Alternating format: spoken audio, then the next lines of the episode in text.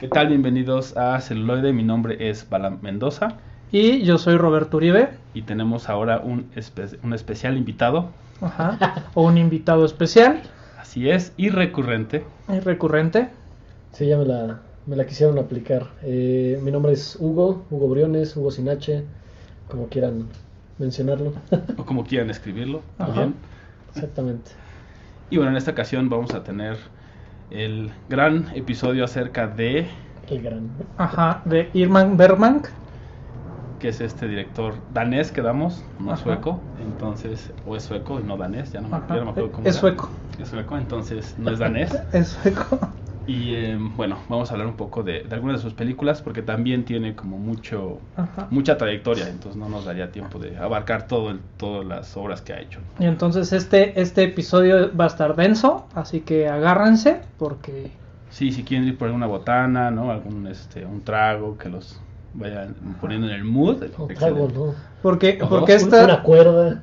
porque porque este episodio es como la película de Irishman, es largo Es largo y, y, y lo tienes que ver con ganas, porque si no se van a dormir. si no a los 20 minutos ya estás profundamente dormido y, y ya no viste de Los qué trata. comentarios van a ser contemplativos. Ajá. Y bueno, una de las primeras películas que vamos a hablar, eh, no es su primera película, pero vaya, es la primera que vamos a- mencionar nosotros. Y es... eh, Es Fresas, Salvajes, ¿no? Justamente de 1957. Esta película nos narra la historia de un doctor que va junto con su infeliz nuera, que por cierto está embarazada, a recoger un premio, ¿no? Entonces aquí nos muestran un contraste bastante interesante entre una vida que está en ocaso y una que está como Empezando a... empezando a, a vivirse, ¿no? O sea, una flor que, que se abre apenas a la vida cuando otra se está está marchitando. marchitando. Y que él, él toma mucho este tipo de temas eh, como de la vida, ¿no? Que trata, y hablábamos fuera del aire, ¿no? De, de temas que de repente no queremos ver o que no siempre el cine quiere mostrar, que también son parte de la vida humana, ¿no? O sea, no nada más es como somos felices o tenemos una lucha, un clímax y, y resolvemos todo. O sea, de repente se mete muy profundo en temas muy humanos y que no siempre todos los cineastas tocan, ¿no? Por ejemplo. Ujú. También debemos de entender de que este director pertenece a, la corriente del expresionismo alemán, entonces va a dejar que las imágenes hablen por sí solas. Vamos a tener poco diálogo y si hay, hay diálogo en esta película es más como reflexivo o contemplativo, como lo decía Hugo hace fuera del aire. Y este permite que las imágenes y el juego de la luz sea el que nos marque el tono de la película. Sí, como el, primer, el principal protagonista, ¿no? Y también como el tema de las secuencias, justamente. Ujú. que no tiene tanto que ver con el diálogo y que es una discusión interesante en el cine porque justamente también hablábamos de eso acerca de si es eh, el séptimo arte se le llama, ¿no? Que para algunas personas no lo es así, para otras sí. Para mí yo creo que sí es cuando tiene ese sentido de no recaer tanto en el diálogo. Entonces sería más cercano al teatro, es decir, entonces sería como innecesario como hacer teatro ante una cámara. Pero cuando la misma cinematografía, sin el diálogo, te está transmitiendo algo, para mí parece, me parece que sí es como el, algo artístico, vaya, que te está mostrando algo o te está haciendo que tú puedas sentir algo, ¿no? Que al final es el arte lo que trata de provocar una emoción. No siempre una emoción bonita, pero siempre una emoción o algo que te mueva de donde estás ahorita, ¿no? Sí, claro, digo, también se halla en, en este tipo de autores, realizadores, se halla eso que comentas, pero eh, vaya, habiendo como tantos realizadores actualmente, son pocos los que verdaderamente eh, se enfocan en este tipo de temas que, eh, vaya, que son como tan humanos. Hace rato también investigaba un poco acerca de, Ingmar y pues, obviamente lo, lo que te relatan es que tiene muchos temas metafísicos, ¿no? O sea, situaciones acerca de, sí la persona, pero situaciones que, que pertenecen como al ente, no a la, no a la socialización de la persona, ¿no? Sino aquello que está, eh, vaya, lo que espera después de, vaya, al final los, los conceptos, no, no, no la socialización como tal. Sí, no ni como la psicología, sino más bien como lo que está más allá, como el pensamiento abstracto, ¿no? por así decirlo. Sí, de hecho hay dos, tres escenas que prácticamente unas ninfas se le presentan entre sueños a este doctor, ¿no? Entonces que justamente es cuando empieza a tener ese contraste entre, güey, pues mi vida está acabando, o sea, sí me han reconocido y eso, pero ya no soy esta persona vivaz o esta persona que disfrutaba de la vida. Sí, empieza como el, declive, vaya, y también por la edad que tiene y todo este contraste, ¿no? Con, pues con las otras, eh, los otros personajes, ¿no? Que tienen una, una, edad distinta.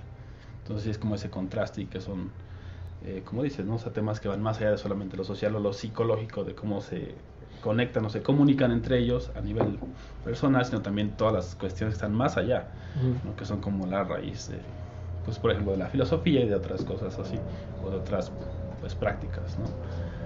Otro dato interesante que a mí se, que a mí se me hace curioso y, y lo hemos visto en muchos cineastas que se casan con un actor, ¿no? Y trabajan mucho con, con él. Sus actores fetiche. Exacto, entonces él también lo tiene y es Max von Y Max von pues ha salido no solo en las películas de Ingmar Bergman, sino también, por ejemplo, en Conan, la película del 83. ¿no? Sale por ahí como un rey y todo eso. O sea, pero ha salido pues en muchísimos, muchísimos lados también. Usualmente ya más hacia después de los 90 justamente en ese tipo de roles como medievales, fantásticos y de eso, como rey, guerrero, lo que sea, ¿no? Como que tiene ese pero también en cuanto a voz también ha hecho muchas cosas y es interesante que lo use Ingmar Bergman también en varias de sus películas y no como en un rol, o sea, no como en el mismo rol siempre, ¿no? sino como en diversos roles. ¿no? Em, sí, de hecho es, es, interesante porque puedes ver eh, la capacidad histriónica ¿no? De una persona. A mí, vaya, siempre voy a decir algo por lo cual igual me linchan. A mí no me gusta el cine de, de Burton, ¿no? Eh, que utiliza mucho este, este tipo de, actores, ¿no? Actores fetiche, como los Johnny Depp, que su capacidad histriónica, yo no sé si está mal enfocada o más bien su capacidad está limitada, ¿no? Eh, pero sí, el, el, actor que mencionas de, eh, de Ingmar Bergman, pues sí sí eh, lo puedes ver en diferentes facetas, ¿no? No solamente como en, este caso Johnny Depp, ¿no? Que aunque tome varios personajes, siempre tiene la, misma... Como un mismo feeling. Ajá. sí, sí, sí. Sí, que de repente parece estar como encasillado. Esa plasticidad, ¿no? Por así decirlo. A diferencia de Gary Oldman, que a él, sí lo ves. Sí, así... es multifacético y tiene como muchas muchos matices, muchas caras. Es, camaleónico ese señor. Y pues bueno, este los dejamos con algo de fresas salvajes y regresamos a celuloide. No se olviden de seguirnos en, nuestras redes, en Facebook, en descargar el, podcast. podcast. si nos quieren escuchar en vivo, también tenemos un chat, nos pueden escribir. Eh, pues recibir sus comentarios, como qué más temas o directores, actores, este, como hemos dicho, eh, fotógrafos o directores de fotografía, quieren que hablemos. También es interesante explorar todas esas partes. Y igual estamos en Twitter y el correo es eh, contacto arroba celuloide.live. Regresamos en un momento.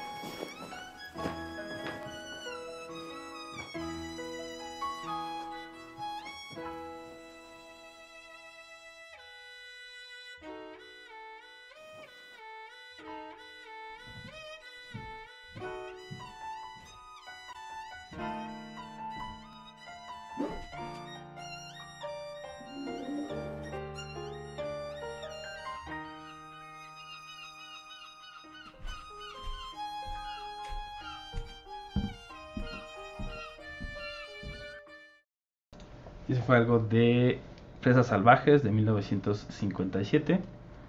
Y seguimos hablando de Ingmar Bergman. Sí, y ahora regresamos con la película que ustedes nos pidieron. Ya habíamos hablado un poco de ella este ahora en el especial que tuvimos de Día de, Muertos.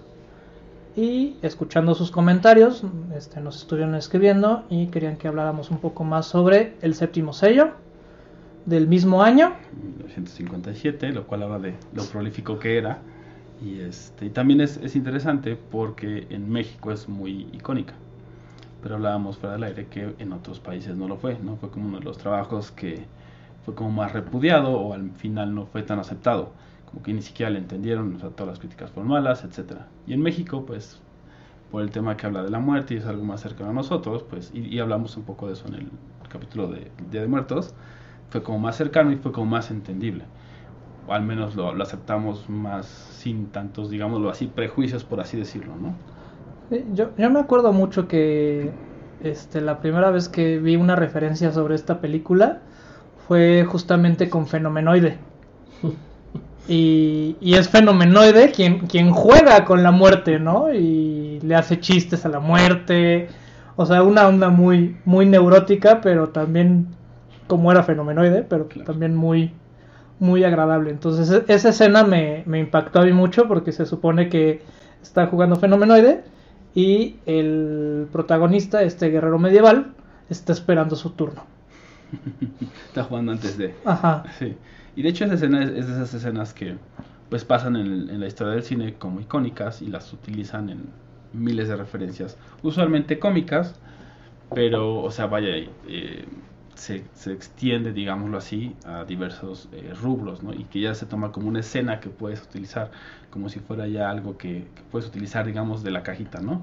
Y es, es interesante porque también a mí me, suena mucho, por ejemplo, una escena que hay de los hermanos Marx, me va a salir como siempre lo hago del tema, pero es eh, cuando están en el espejo y no es un espejo, sino es otra persona. Es, una imagen que también está muy usada, sobre todo en los eh, Looney Tunes y todo este tipo de cómics o de dibujos animados. Ajá. y de parodias. Y al final es como, así de importante también es el séptimo sello en cuanto a su cinematografía, o sea que puedes tomar ese elemento, transportarlo a algo cómico, a lo mejor algo dramático también, y sí se ha usado, ¿no? O sea, hay como muchas referencias donde se utiliza esa escena de jugar ajedrez con la muerte, ¿no?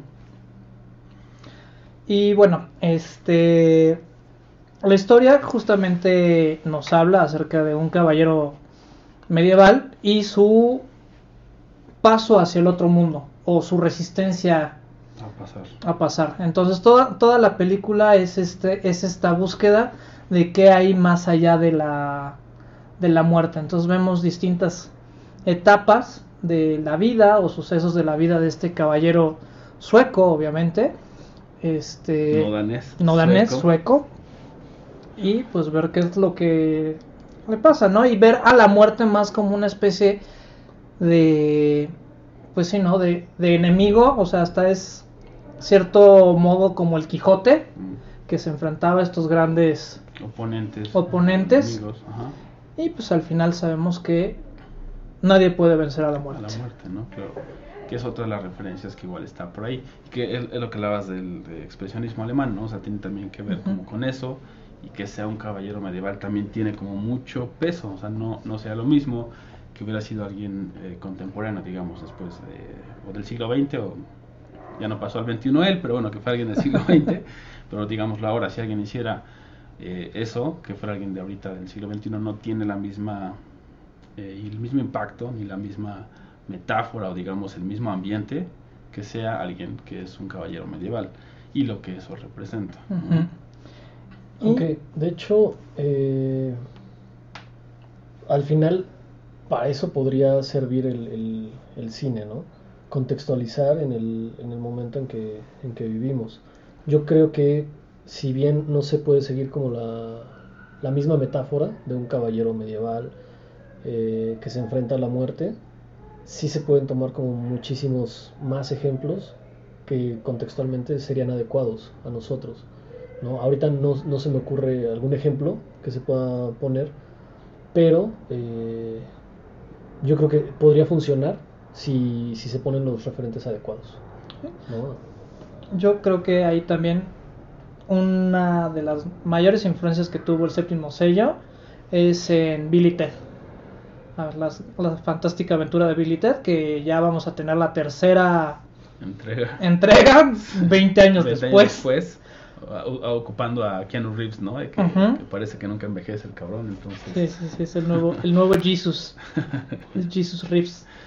Donde, pues también, ¿no? De hecho, la primera que se van al medievo es prácticamente, mm. es ahí donde se hacen conocidos de la muerte. Tenemos esta escena otra vez sí, referenciada. Ajá, y se vuelven amigos inseparables de la muerte, ¿no? Exactamente, y pues volvemos a algo que ya puedes utilizar con respecto a lo que comentabas, eh, Hugo, pues es, a mí me vino a la mente, por ejemplo, el pelotón, ¿no? O sea, que también es como poner en contexto de la guerra de Vietnam, digo, no es tampoco nació en los 70 pero vaya, es como esos, esa función cumple el cine de ponerte a veces en ciertas épocas con ese contexto, y aunque no hayas vivido en esas épocas, puedes entrar y decir, ah, ok, tiene sentido investigar un poco ahora que podemos hacerlo, ¿no? Con el internet y ver, ah, pues esto sí tiene como más consistencia histórica, por así decirlo, que también esa es una de las funciones que hablábamos también en otro capítulo ya de hace algún tiempo, este, justo, ¿no? De, puedes ser como muy riguroso en cómo representar un momento histórico como cineasta o no. Decir, ah, no me importa tanto los detalles del vestuario o cosas así, porque me interesa más la trama, o sí decir como no, tiene que ser exactamente como era, ¿no? O sea, usar tela eh, para los disfraces, o, para los eh, trajes, o, no tanto, ¿no? Y respetar, respetar un poquito más como la, la, idea que tienes de adaptación. Exactamente. Sí. ¿no? Y no sucede cuando estás, o sea, si filmamos algo ahorita de 2019 y lo ven en 10 años, ok, pues eso es lo que había, ¿no? O sea, no, no es que lo hayas hecho intencionalmente, sino es tu época histórica. Entonces puedes jugar con ambos, es decir, voy a hacer una película de los 70s ahorita, es muy distinta a la que hacían en los 80s o los 90s. Que al final es lo que relata, de, en parte, la ciencia ficción, ¿no? O sea, intentar retratar un futuro como hace en la lógica del, momento. Sí. Claro, pues bueno, es también pues su relación con Macario, ¿no? Que lo platicábamos este en, el episodio que lo interesante es que Macario salió un año después. Y tiene como toda la influencia, todo, incluso el feeling, o sea, como, como una sensación muy similar, ¿no? Y más allá de ser como un plagio, un robo, al contrario, creo que es fue una inspiración y tomó esa inspiración y la llevó como a otro lado. Y que también ya se tenían esos referentes culturales de la muerte, ¿no? O sea, yo creo que así como la comida y como en la música, si existen los elementos necesarios para que sea aceptado por dicha cultura, va a pasar directo. O sea, y sin tanta oposición. Sin tanta oposición. Eh, el contexto, obviamente, de, de, Alemania y de Suecia con relación a la muerte, pues es muy, muy distinto al que tenemos los mexicanos. Yo creo que también de ahí vino su rechazo, ¿no? O sea, tienen otra percepción de la muerte, a diferencia de, de nosotros. Entonces eso yo creo que ayudó a enaltecer este el séptimo sello aquí en México y que fuera rechazada. Que después en los 70 ya con la visión que tenían de, de México y la gran aceptación que tuvo en México, Sí, como que ya la retomaron. Como que ya la retomaron y, la, y la apreciaron de otra manera y ya volvió a tomar como, como ese estatus. Que también es interesante el punto de, de, que, por ejemplo, México también era muy respetado a nivel internacional en ese entonces, o sea, incluso a nivel cinematográfico había como toda su industria, tenía mucha fuerza también, era como, ok. Estaba en la época de oro. Exactamente, ¿no? Y era como, e-, era tan importante que decían, ok, si ellos lo apreciaron y hacen todo este cine, que tiene, o sea, su época grandiosa, debe haber algo en esta película que podamos ver nosotros. Y entonces empezaron como a retomar, y, ah, y empezó a hacer la película de culto, digamos, que es ahora, ¿no? Que es como, ah, no, sí tienes que ver ese primo sello, o tiene lo que hablamos de las escenas, o la referencia, o, las, o la analogía en total, ¿no? Fíjate que no sé qué tanto sea como la... No, no sé qué tanto los mexicanos eh, seamos un nicho para todo el mundo, ¿no? No necesariamente como, como que aquí se acepten ciertas temáticas, sino que aquí aceptamos todo eh, debido a la, digo, y ahorita me, surge la, idea, a la, a la, identidad que tenemos robada. O sea, la, la verdad es que el mexicano, hasta donde he podido estudiar un poco, no tiene una identidad. Fue, fue robada por, por los españoles en el Sí, momento de la conquista. Y ¿no? quedaron como retazos de varias cosas. Exacto. Porque Entonces, en los ese españoles, sentido, franceses, ingleses, etcétera, ya hasta esclavos africanos, más Exacto. la- las etnias indígenas. Ujú. Entonces, en ese sentido, no, no es que, ah, bueno, pues, vaya, no pienso, eh, no concuerdo totalmente con lo, con lo que mencionas, ¿no? De que, pues, a lo mejor tenemos un tema con la muerte y por eso lo aceptamos. Más bien aceptamos como muchas cosas de todas partes en ese afán de, de tener una, una identidad, ¿no? De decir, ah, esto se asemeja a tal cosa que teníamos antes. Antes. Esto se asemeja a tal cosa que también sucedió en tal momento. Eh, creo que va más por ahí, es, es solamente una idea. O sea, igual.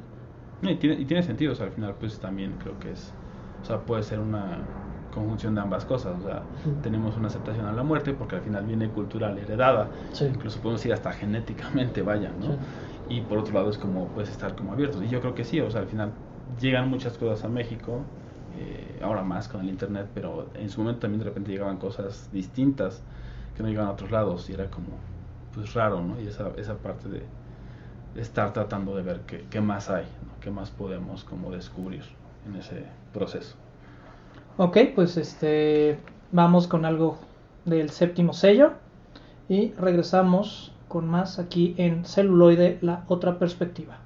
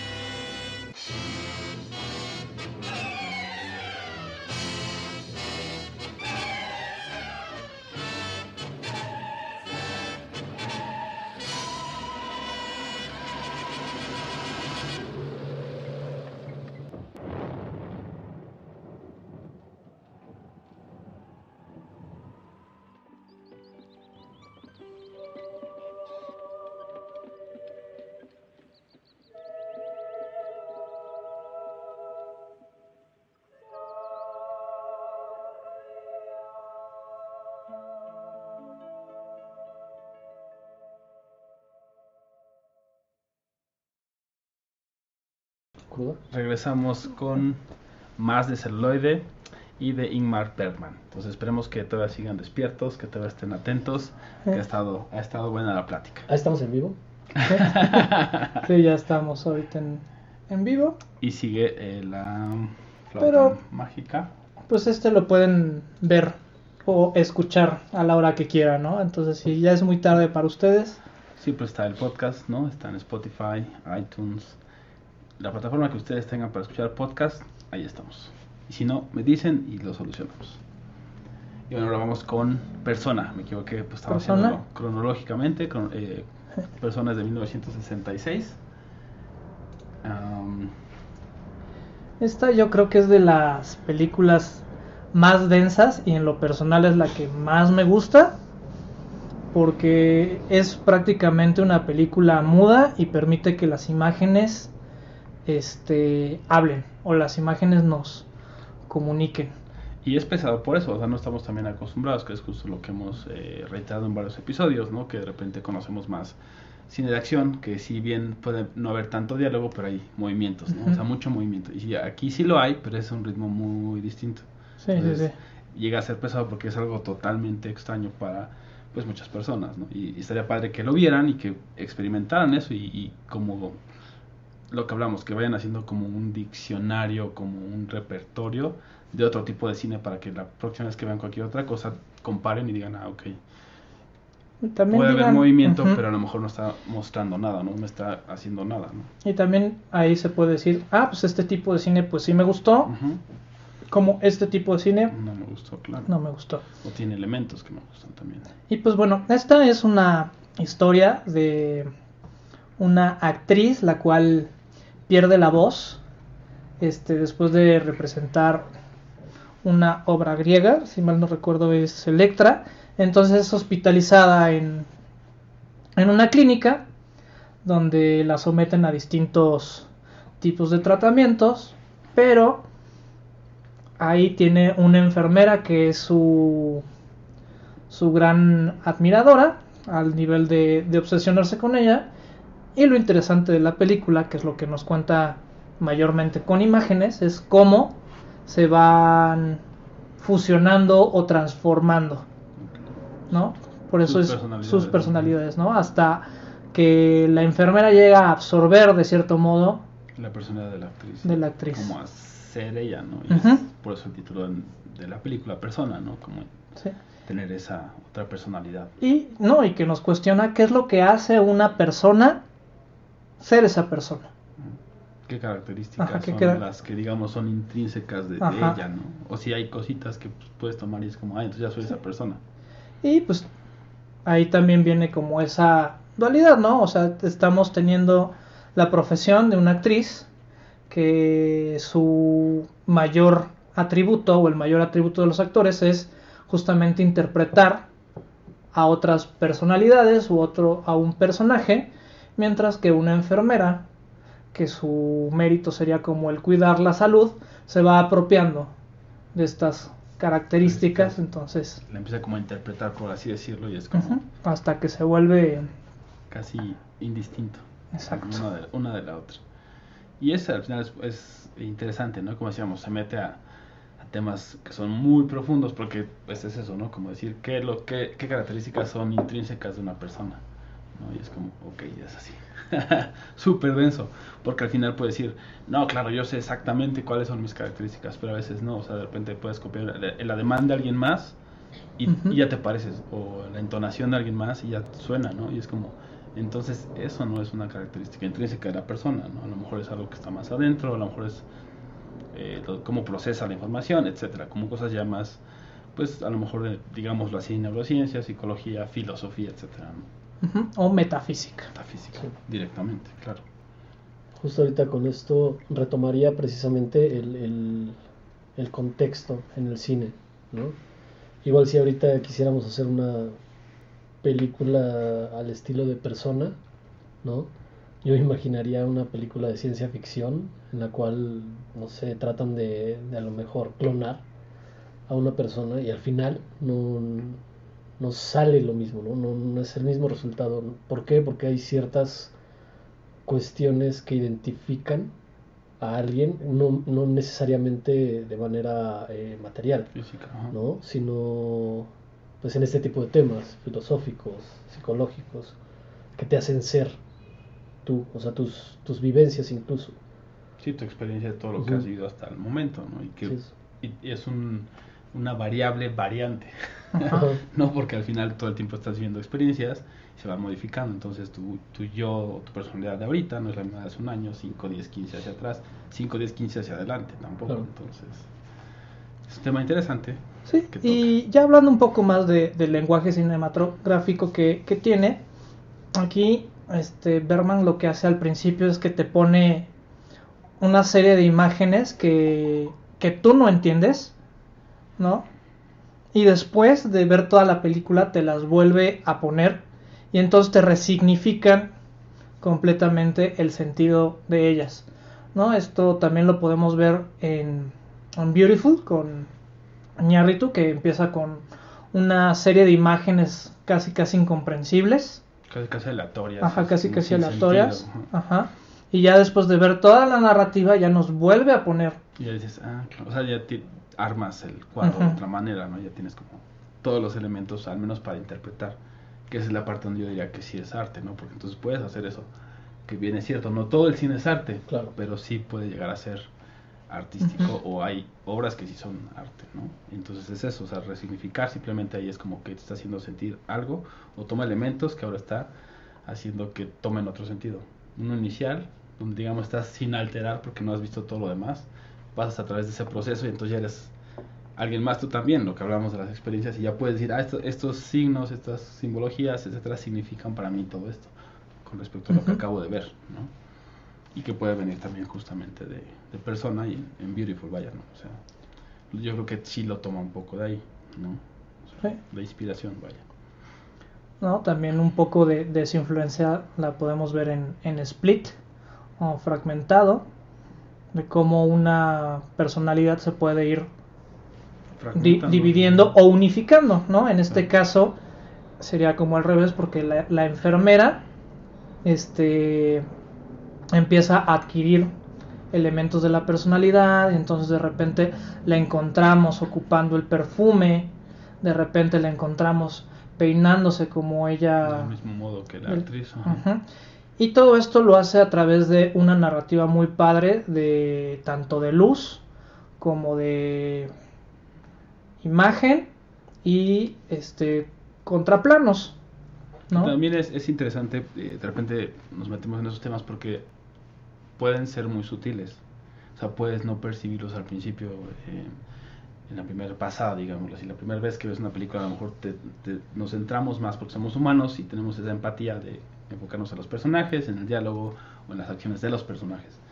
Pero de repente volverla a ver como con un zoom, ¿no? Como distanciarnos de las personas y puedes ver como todos esos elementos y lo que le agregan, ¿no? Lo que pueden agregar y lo que pueden también influenciar ¿no? Que la música es, es, otro de los más comunes, pero sí creo que sí lo detectamos muchas veces. Pero el trabajo de cámara, el trabajo de luces, de repente no tanto. Pero también es como muy importante que esté ahí, precisamente para dar el mensaje que el cineasta quiere dar, ¿no? Transmitirlo. De hecho, se nos. creo que a lo largo de, de la contemporaneidad, por así decirlo, se nos ha olvidado darnos cuenta de ese tipo de, de, situaciones, ¿no?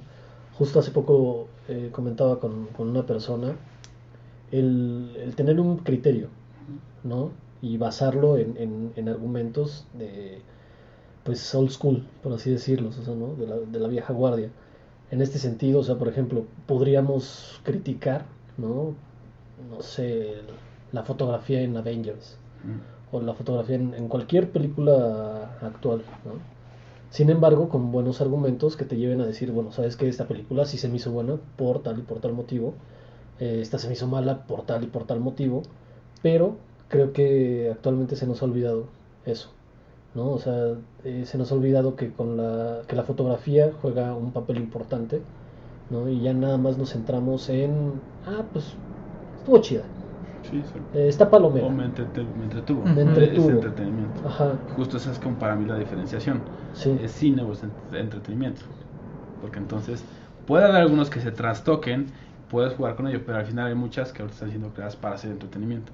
tú las puedes ver y ya tienen esa fórmula, porque es una fórmula, puedes ver, ok, tomas este mismo elemento, lo o sea, lo desmenuzas de la misma manera y todas las películas caen, que están en ese, para mí, en ese Es que si el cinematográfico tiene que recaer en una fórmula. No, y de hecho en, en, muchas películas de terror, este, ya hasta, justamente ya hay una fórmula, ¿no? O sea, de hecho tú puedes ver con cronómetro que el primer susto te va a caer como entre el minuto 15 y el minuto 20. Y es sobresalto, y es mostrarte algo. Eh, no completamente todavía, sino como sombras, el audio, etcétera. Sí, es a lo que voy. Y sí, o sea, al final, por ejemplo, puedo decir, las corrientes de cine son fórmulas. Y aquí pasan 40 minutos y aparentemente no pasó nada y de repente hay una escena que te cambia todo el contexto. Sí, o, que te hace a ti lo que hablamos, o sea, que te hace sentir. El tema es, para mí, sentir, o sea, que te modifique, que te afecte, que te mueva, vaya, ¿no? Porque si no, o sea, después como el entretenimiento, pues sí me mueve, me, me emociono, brinco, grito. Ok, a lo mejor sí, pero más allá de eso, ¿te acuerdas de, de, realmente por qué te emocionaste? A veces es como, pues no, hasta que vuelves a ver el video en YouTube de, ah, no, sí, en ese momento yo me emocioné, pero necesitaste que te lo recordaran, ¿no? A veces como, no, yo me acuerdo de lo que decías, de ese momento me acuerdo desde que tenía 5 años, 8 años, lo que sea, porque fue impactante, porque me hizo moverme completamente o cambiar una perspectiva completamente, decir, wow, esto no lo conocía, no sabía ni qué onda, ahora le está interesante, y se te queda toda la vida. Entonces, para mí esa es la diferencia entre una y otra, entretenimiento y cine. Cine te hace hacer eso, que dices, ok, lo que hablábamos fuera de antes del programa, ¿no? De escenas que son tan impactantes que dices, o sea, no, no se las puedo ni borrar, ¿no? O sea, son como un masazo. Hasta, hasta un trauma, ¿no? un masazo en la cabeza. Sí, sí, sí. En la cabeza, en la cabeza. No dije cuál, pero bueno. Sin seguir en, digo, en, otro, en otras temáticas que la verdad te, te llevarían como muchísimo tiempo creo que el, el, punto sí iba, sí iba a esto, ¿no? De repente se nos olvida el, el podernos deleitar con el juego fotográfico. O sea, porque al final, sí, exacto, el, el diálogo no tendría que mencionar lo que, pues, estás, se, puede, se, puede, resolver, ¿no? Con, con imagen. No es... El diálogo tendría que ser casi inexistente en el cine, o sea, y nosotros tendríamos que tener el criterio, ¿no? Para decir, wow, qué bella luz, qué bello, qué poca madre le está cayendo no al personaje y aquí me menciona esto y aquí me menciona lo otro.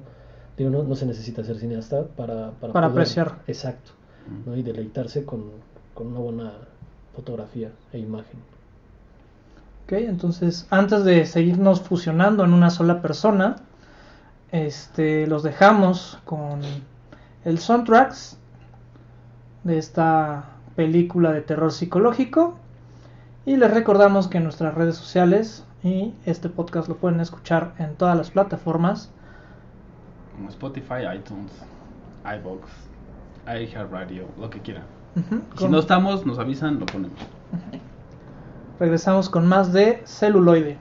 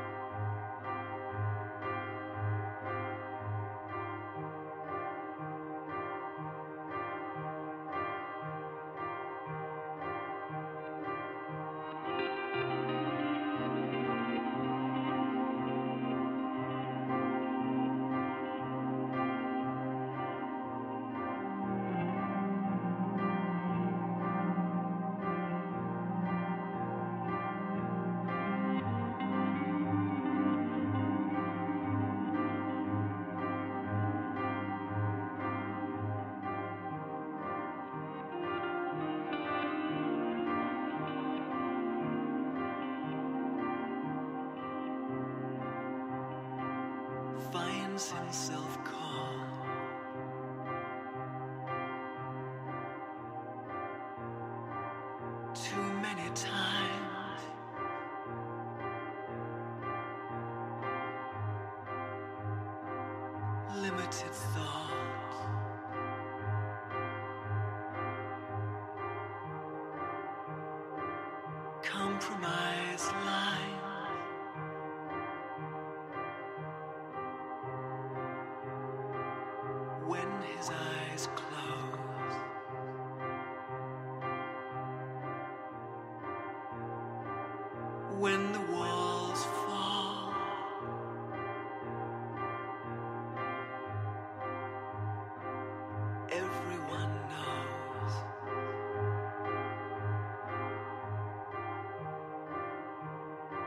still hears your call.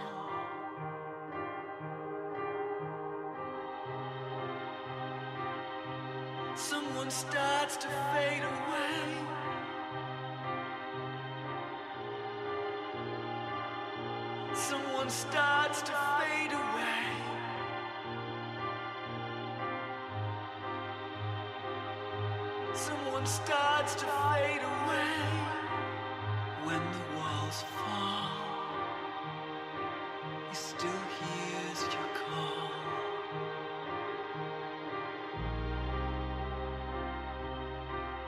when his eyes close.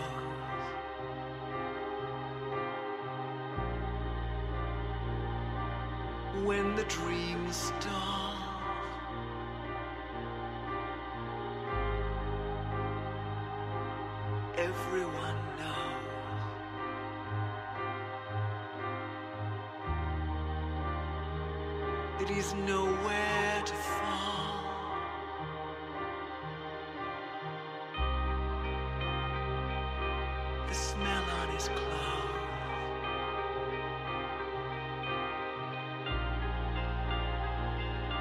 the chill in the air.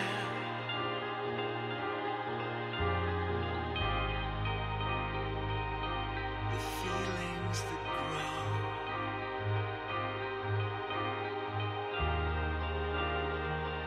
But it's too much to bear.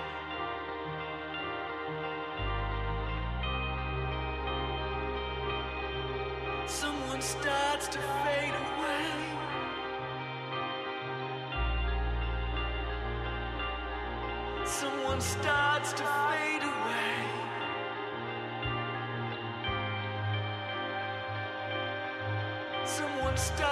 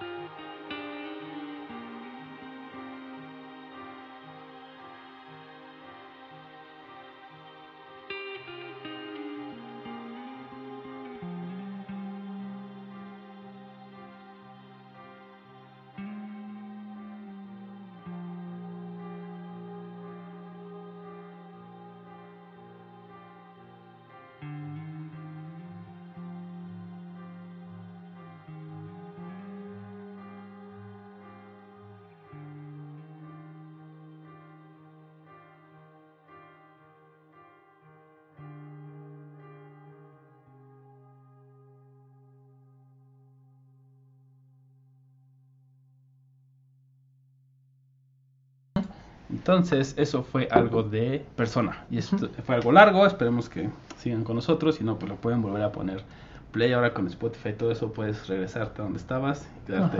Si se quedaron dormidos o algo. Estaba muy, muy tranquila la rola entonces.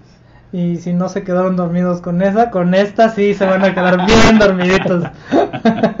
Ese el servicio público de celuloide este anti ¿cómo se llama? Antiestrés para No, ¿cómo se dormir tus ocho Insomnio, ajá, anti-insomnio, se me fue la palabra por un segundo. Es el servicio público de celuloide anti-insomnio. ¿Nos escuchan? Sobre todo este capítulo. sí. Bueno, ahora viene la película de De La flauta mágica de 1975, si no me falla, Así es. que es justamente la adaptación de la, de la ópera homónima de de Mozart. Mozart. Que al final pues es eh, esta ópera también ha sido adaptada en múltiples ocasiones, tanto al teatro como al cine, ¿no? Y pues es interesante cuando alguien de la talla de Ingmar Bergman pues lo toma y, y da su visión de la historia. ¿no? Y también Sí. Lo hablamos fuera del aire, ¿no? Que dura, El cómo, el cómo puede sintetizar una historia, ¿no? exacto, que puede llegar a durar seis horas en la ópera y, Ajá. y hacerlo en hora 40 si no me equivoco, una cosa así. Lleva 40 horas y media, dos horas. Bueno, si, si, la, si la logra hacer en tres horas, ya le, le, le quita La mucha mitad ya con La eso. mitad ya con eso ya te la. Diríamos es una ganancia. Es una ganancia, Nivel de sí. síntesis asiático. Sí, no, pero sí la hace. Creo que de unos 90 minutos, dos, dos horas a lo mucho.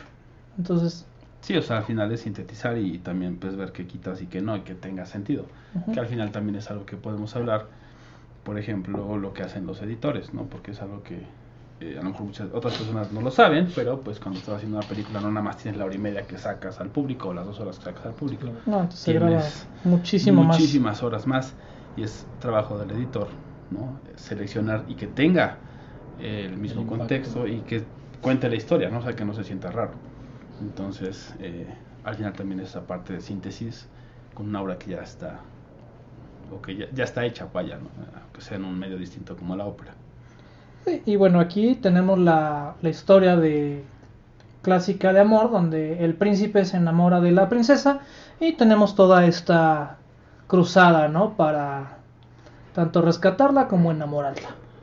Ajá, Y también es el viaje, ¿no? De autodescubrimiento, de por ahí también se menciona un poco el tema iniciático, porque hay una orden, ¿no? De, pues como sabios, como, pues sí, si lo quieren poner así como masones, ese tipo de cosas, como una logia, a la cual tiene que también acceder a esos conocimientos para poder ir a rescatar a Pamina, ¿no? Entonces, por ahí hay como algunos elementos de ese estilo y es mucho de, de, de quién se tiene que convertir. Incluso al principio eh, lo rescatan, ¿no? Eh, al, al príncipe lo rescatan tres brujas, hadas, lo que sea. Y lo rescatan, vaya, Algo ¿no? muy de Hamlet, ¿no? Muy de la época. Muy de la época. muy de la época. Entonces lo rescatan y después le dicen, pues, tu misión es esta, no tienes que ayudar a esta persona, es hija de la reina de la noche. Y entonces, este, Tiene que ser. él, él- él también dice, Ajá. pero, o sea, ok, sí, ¿no? Porque es como eh, de los atributos que tenían los héroes, ¿no? La- el arrojo, la valentía y todo esto. Y dice, sí, sí voy, pero, pues, ¿no? ¿Cómo? O sea, sí, No, no, ¿dó- no, ¿dónde no está? tengo, ¿Dónde empiezo? tengo. Claro. Y hay por ahí otro personaje que es, este, mm, se me olvidó el nombre, pero es como un poco el comic relief también de esa época. Y es como lo contrario, ¿no? Es alguien que tiene mucho miedo y realmente siempre está buscando sobrevivir ¿no? y no meterse en problemas y nada de eso. Entonces algo heroico, obviamente dicen, no, están locas, ¿no? Por ahí le dicen, lo tienes que hacer, ¿no? Porque pues al final él miente y lo descubren en la mentira y bueno, tiene que hacerlo, ¿no? Pero también es un poco la transformación de ambos y esa como contraposición entre el héroe que dice, sí, yo voy, no importa que no tenga nada, nada más dime hacia dónde, y el otro que es como, no quiero porque quiero estar en mi comodidad y quiero, o sea, tengo miedo y no, mejor no, me meto en ningún problema, ¿no? Sí, bueno, aquí tenemos a un Berman mucho más madurito, ya vemos que su lenguaje ya está más definido y retoma elementos, ¿no? O sea, habla mucho con, con las imágenes, juega mucho con la luz y si mal no recuerdo esta ya es a color, porque justamente ya con la tecnología que se tenía en la época, ya a pesar de que ya se podía hacer desde los 60 este el cine a color, eh, Bergman continuaba en blanco y negro. Que es algo muy común, ¿no? Que también lo hablamos en algún momento, este, que a pesar de que el cine a color ya era tecnológicamente Viable. viable, no lo elegían porque las cámaras pues también eran caras. O sea, los grandes estudios ya habían invertido una cantidad enorme en tener cámaras, pero eran blanco y negro. Entonces de repente era como tengo que hacer toda una reinversión en, en cámaras de color y decían no le veo el sentido. O sea, y en ese momento así era, incluso en el cine mexicano también. Sí, ¿no? O Y sea, fue existía una resistencia. Una resistencia porque era como no, así es como se ha hecho siempre y lo vamos a seguir haciendo. Y se mantuvo bastante tiempo más de, de cuando se hace la primera película que ya este, tiene color, digamos. ¿no? O sea, todavía resistió No. o sea, bastante Porque tiempo. antes la única manera de hacer cine a color era posteriormente de haberla filmado, se pintaba a mano los cuadros y realmente nada más era como darle un tono, ¿no? Ujú. Y que era una chinga. ¿no? Como animación. Como animación. Entonces también por eso muchos prefieren decir, no, mucho trabajo, no quiero. Y cuando empezaron a salir las cámaras a color, pues dijeron, no, todavía la tengo, todavía funciona, no la voy a cambiar. Cuando ya fue un poco más, o sea, ya digamos se forzó el cambio porque ya a lo mejor la tecnología ha llegado a su fin, por así decirlo, o ya fue más aceptado, lo hicieron a color, ¿no? Y entonces, pues ya cambió. Pero esta sí, yo también recuerdo es, es a color. Y bueno, eso a mí también me recuerda de cómo a veces también la, la tecnología condiciona el tipo de cine que se puede o no hacer, ¿no? Aunque han existido sus revolucionarios, en su momento también George Lucas este, tentó, ¿no? Y ajustó lo que se podía hacer en el cine, desafiando la tecnología, también lo hizo este Méliès, ¿no? Justamente el padre de la edición y los efectos especiales. Este, así ha habido como, como actualmente, ahorita que, bueno, esa película que también está, el proyecto Géminis, horrible, no la vayan a ver. Sí. En celuloide no la recomendamos. En celuloide no la recomendamos. Clónense y manden a su clon. Ajá. Este, porque ahí también vemos como, digo, un- una cuestión como esta, esta ópera puede trascender a través del tiempo y en Proyecto Géminis se ve que fue hecha más o menos a la época de Matrix, pero ya actualmente ya la, la trama y todo te, se ven sobrepasadas, ¿no? Hasta se siente vieja.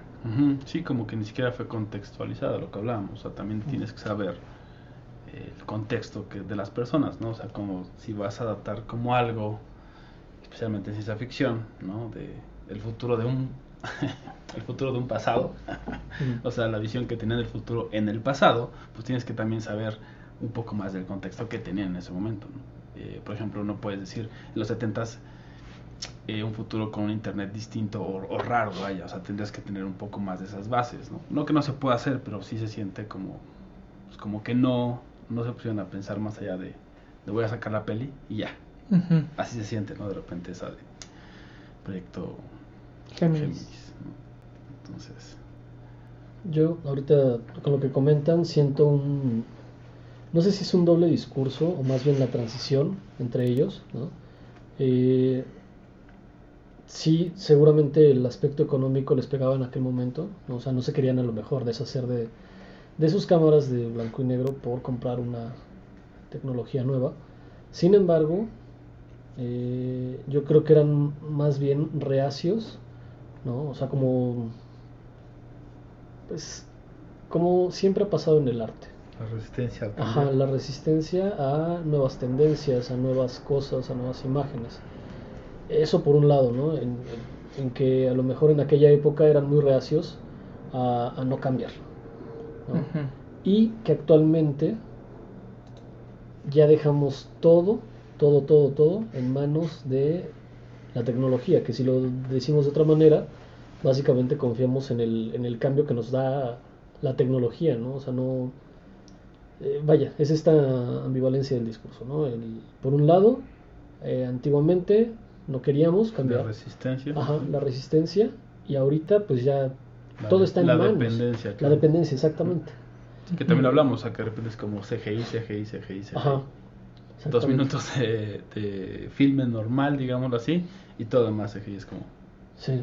o sea, ok, sí, puede ser, pero no necesariamente. O sea, hay, Ujú. hay unas que dices, esa no necesitaba ser CGI, güey, o sea, Claro. ¿por qué le hiciste en CGI? Linterna verde. Esa película no existió, güey, ¿qué es eso? Ah, sí. Ni ese güey también lo ha dicho, por eso hizo el chiste de, de Deadpool de no mames, eso nunca pasó, güey. No, es como la Hulk 1 y 2, ¿no? Las primeras Hulks, ¿no? O sea, Ajá. Sí, ¿Cuáles? Nada más hay una, ¿no? claro. Pues sí, siento que tal, no sé si existan como tal ese- esa ambivalencia de discurso o estamos en la transición entre ellos. No. Pues yo creo que es un poco de ambos. Es también algo que, que había comentado, ¿no? Con Borré en alguna ocasión que vi una, un panel, ¿no? Que había, estaba Tarantino, Danny Boyle, este, creo que también estaba Ridley Scott, varios cineastas, pues vaya, de gran detalle, ¿no? Y hablaban de eso, o sea, que decían eh, como la crisis que hay ahorita, bueno, y eso es, ese, si no me equivoco, es 2017 ese panel, o 2016 por ahí. Ok. Y decía que la crisis de este del cine ahorita era eso, ¿no? Que cómo mover a las personas de su comodidad. O sea, si no les muestras algo que sea impactante cinematográficamente, hicieron énfasis en eso, pues no van a salir de su casa, si lo pueden ver en Netflix, Hulu, lo que sea. Claro. Porque lo tienes en on demand y todo eso. O sea, si no hay algo que los provoque a ir, no van a ir. Entonces es como la crisis, ¿no? Y Sí. pues también un poco lo que hablábamos del entretenimiento. O sea, yo digo, por ejemplo, Marvel, porque si van, porque si vas a ver una película de Marvel, porque ese entretenimiento tiene como todo eso que, Todo un aparato, digamos, que no mercadológico. exacto, y que también no lo puedes percibir de la misma manera en tu tele, aunque sea de 60, 70, 80 pulgadas, es una experiencia distinta todavía. Pero también se vuelve difícil competir contra algo así eh, sin todo el aparato de mercadológico y demás, ¿no? Pero tiene que ver con, con este punto de, de esa crisis, ¿no? De depender de la tecnología, del CGI, y a decir, pues ya sé, o sea, hablamos fórmulas, CGI, ahí está, ¿para qué me esfuerzo en hacer algo distinto o en Claro. hacer este algo más propositivo o innovador incluso, ¿no? Claro. Pues yo creo que ahí este también, ¿no? Se ha visto, por ejemplo, yo por eso a mí me gusta mucho la, la serie ahorita que, que es de, del cristal de Dark Crystal. O sea, Encantado. donde se ve el amor, o sea, ahí se ve el amor de cómo está hecha esa serie. Si no la han visto, la verdad, véanla, así véanla este Con unos ojos con unos distintos. ojos distintos porque habiendo tanta tecnología se decidieron a pesar de que los costos se les iban a, a elevar Sí, por hacerlos. lo- la- las marionetas los mopeds pero sí te da un feeling completamente distinto Y es que es eso, o sea, hablamos, vu- vuelvo al tema un poco de entrenar el ojo, entrenar la mente a hacer, como decía, ser más rigurosos, más analíticos. Porque en, en medida que lo seamos, en general, como público que consume cine, vamos a exigir más. Porque mientras no lo exijamos o mientras digamos, no, no me late tanto y pongas críticas, ya tenemos ese poder de ponerlo en redes sociales y que tenga un impacto, de decir, Marvel, esta- eso fue un asco, ¿no? Y que digan, oh, ¿por qué? ¿Cómo? No. No, fue una, fueron 100 mil personas, dicen, ok, ahí hay algo que no está. estamos padre". haciendo bien Exacto. por ejemplo lo que pasó con Sonic Sí. que ahí o sea Sí, claro. gracias a Paramount que sí nos escucharon ok, lo lamentamos. Vamos a Sí. enmendarlo, ¿no? Y ahí yo correría a mi director de arte, ¿no? Así, ¿cómo, cómo permitiste que pasara Claro. esto? Sí. Sí, claro. Y, y bueno, hay como muchos elementos por ahí, ¿no? Ya nos, nos salimos completamente del tema de Sí. Bergman, pero vaya, al final es padre explorar también eso porque es Sí, parte de la... ser.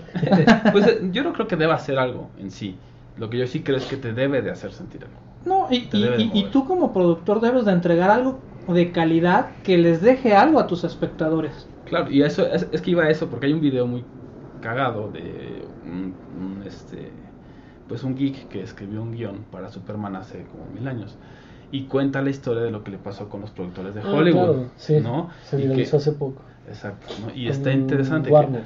ajá, de, con Warner, exacto.